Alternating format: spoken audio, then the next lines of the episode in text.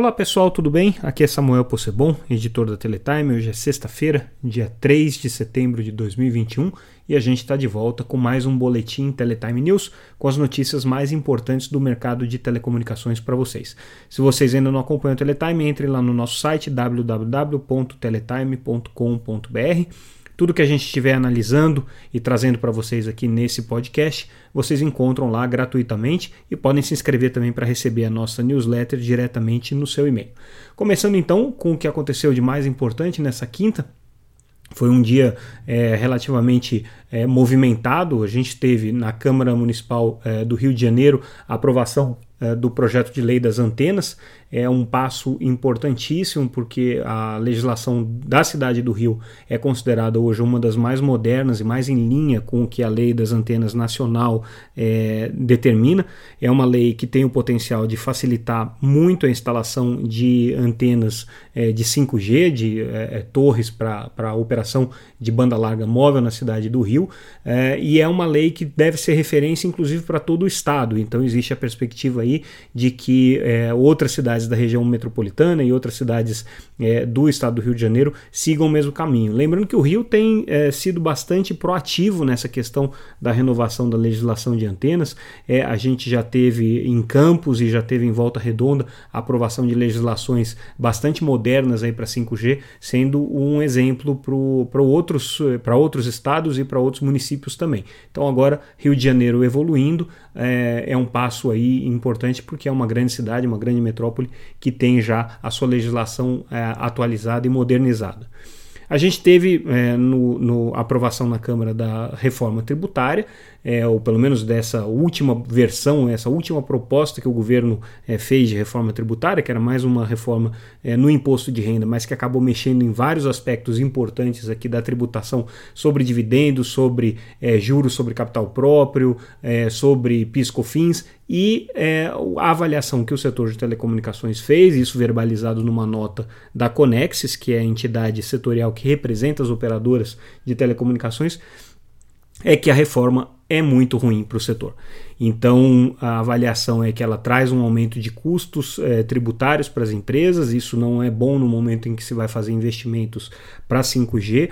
É, o setor de telecomunicações já vinha é, há muito tempo é, colocando que as, as perspectivas de reforma não eram boas, não eram positivas para o setor. Ficou pior ainda com essa reforma, essa mini reforma do imposto de renda aí, que acabou pegando alguns aspectos importantes, como, como a tributação de PIS e COFINS e também é, a questão de juros sobre capital próprio, que afetam diretamente e são consideradas muito ruins para as empresas de telecomunicações, como aliás quase todos os setores de serviço têm reclamado aí dessa reforma tributária. Ela não agradou praticamente ninguém, né? Mas o, o, do ponto de vista empresarial, claro, né? É, e o governo ainda assim está continuando, está é, comemorando essa reforma como uma conquista. Bom, vamos ver como é que essa coisa vai ficar.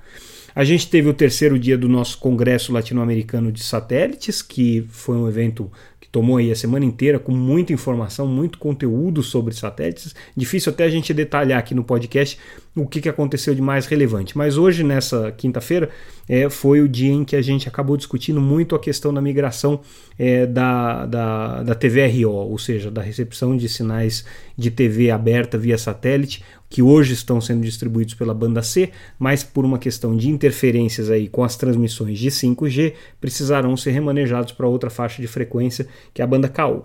E aí, o que, que a gente viu de interessante? Bom, primeiro existe, claro, que uma disputa conflagrada aí entre as operadoras de satélite para ver quem é que vai levar né, a operação dessas é, dezenas de canais de televisão que vão acabar sendo migrados aí da banda C, que hoje ocupam um satélite é, da Embratel, o Star One C2, e vão ser migrados aí para um novo satélite em banda KU que ninguém sabe qual vai ser, é, mas é um processo de escolha que já está aberto. Né? E claro que cada operadora de satélite tem a sua estratégia. Então a gente traz aí informações sobre a estratégia de algumas delas que estão aí na linha de frente dessa disputa, né? notadamente a Eutelsat, é, a Spamar e a própria Claro, a própria Star One estão aí numa disputa acirrada para ver quem é que vai levar essa, essa posição orbital que é o chamado hotspot, né? aquela posição orbital em que ficam todos os canais de televisão. Aí a, a, a tendência é que é, fiquem uh, os satélites que estão hoje ali em torno do arco orbital de 65 graus, 70 graus, que é o que seria possível de você é, fazer a migração sem grandes remanejamentos das antenas atuais. Né? Então, por isso essas três empresas aí estão na disputa de uma maneira mais intensiva, outras também se colocam, a própria Sky está tá, tá se candidatando falando é, a, a, fazer esse, esse processo, mas obviamente é, o, a, a, intenção aí é que se mantenha esse arco orbital, então tudo indica que deve ficar entre uma dessas três, ou pelo menos talvez uma combinação de duas delas, né, caso o modelo regionalizado realmente prevaleça. Interessante que isso aí suscita uma discussão sobre a necessidade de regular ou não as transmissões de TV aberta via satélite. É um assunto que é importante porque nunca houve uma regulação para esse setor. O Ministério das Comunicações, por enquanto, optou por observar para ver no que vai dar. É, pedindo apenas que as empresas respeitem o princípio da gratuidade da radiodifusão e do livre acesso aos sinais. Então, é, esse, essa é a preocupação do Ministério das Comunicações, mas as empresas já indicam que tem interesse sim de fazer uma evolução de serviço que vá além só da melhoria de, de imagem, que permita integração com internet, com TV por assinatura, que eventualmente permita algum grau de interatividade aí. É, só que isso, obviamente, tem que ser discutido para não que para que não haja o risco de você ter a quebra do modelo de radiodifusão, porque essa migração está sendo custeada com recursos públicos, então não faria sentido você colocar recursos públicos para viabilizar é, um projeto é, que envolva ganhos ou benefícios financeiros para as empresas. Então, esse é, é, o, é, o, é o pulo do gato aí de como que essa discussão vai se dar.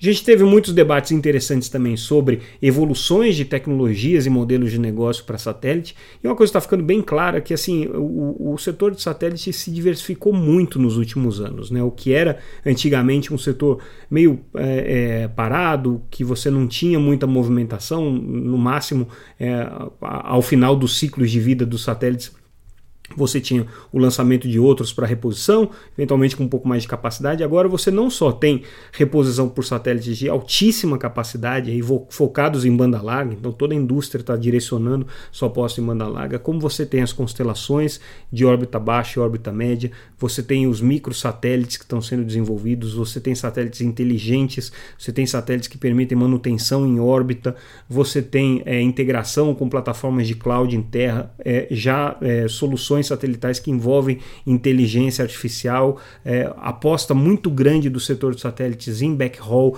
é, para atender o mercado de 5G. Você tem é, a possibilidade de internet das coisas diretamente via satélite sendo colocada, principalmente agora com 5G. Então, assim, tem muita coisa sendo desenvolvida, muita novidade que está aparecendo e é realmente um período interessante para a gente analisar esse setor. Ao mesmo tempo, você tem entrada de novos atores aí, como o SpaceX, como a Amazon, né, atuando é, no, no segmento de satélites, são é, players com poder financeiro é, considerável né, e que estão é, começando a fazer com que a indústria toda se mexa. Mas, ao que tudo indica, e o resumo do evento de satélites que eu faço, é que a indústria percebeu que o caminho é você fazer uma combinação, um mix de tecnologia, não apostar em uma coisa só. Você tem é, a questão do satélite de órbita baixa, que é uma tendência inegável, mas ao mesmo tempo você tem que integrar isso com a capacidade geoestacionária, que tem algumas vantagens que são é, absolutamente insuperáveis. Você tem as, as, constelações de órbita média, principalmente a, a operadora SES aposta muito nisso que também tem as suas vantagens, né? fica meio no meio do caminho entre o geoestacionário e a órbita baixa, e por isso tem um pouco de cada um desses mundos como vantagem. Né?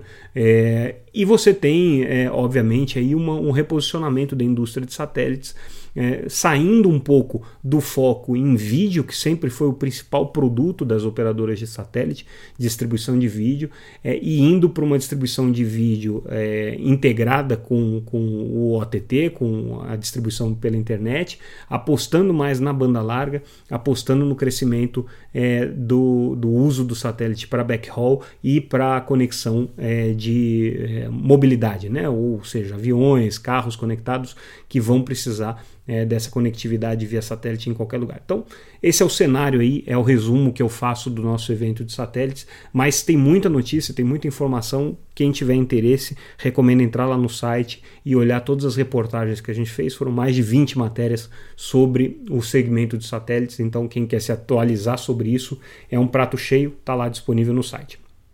E aí a gente começa a finalizar o nosso noticiário, trazendo a notícia é, de uma inauguração pela Vivo de mais duas uh, usinas é, para ampliação do projeto de geração distribuída. Isso aqui é muito importante. Hein? As empresas de telecomunicações estão apostando fortemente é, em energias renováveis aqui, porque elas são grandes consumidoras de energia elétrica e precisam compensar esses gastos de alguma maneira. E aí os modelos renováveis de energia é, aparecem como um, uma oportunidade bastante relevante para as empresas de telecom que têm muitos sites, estão presentes em boa parte do país e precisam é, então diversificar essa matriz energética aí que hoje é, é, a base do funcionamento da, da, infraestrutura de telecomunicações. Então, a Vivo, que inaugurando mais duas usinas, é, recentemente a gente viu um anúncio parecido por parte da Claro, a TIM também. Então, é um movimento aí bem relevante que a gente tem que ficar de olho. E é, a gente finaliza com a publicação aqui do, do, do, processo de revisão do plano estratégico da Anatel, né, fechado um contrato aí de consultoria é, na ordem de 700 mil dólares para fazer essa elaboração do, da revisão do plano estratégico. Bom, pessoal, esses foram os destaques, as principais notícias do dia. A gente fica por aqui e depois a gente retorna com uma próxima edição do Boletim Teletime News. Se a gente não vier amanhã, porque amanhã é sexta-feira, ninguém é de ferro, normalmente a gente não faz o nosso boletim, mas se a gente não vier amanhã, semana que vem a gente está de volta. Se acontecer alguma coisa relevante, a gente volta com esse podcast com certeza. É isso aí, pessoal. Obrigado pela audiência e até a próxima.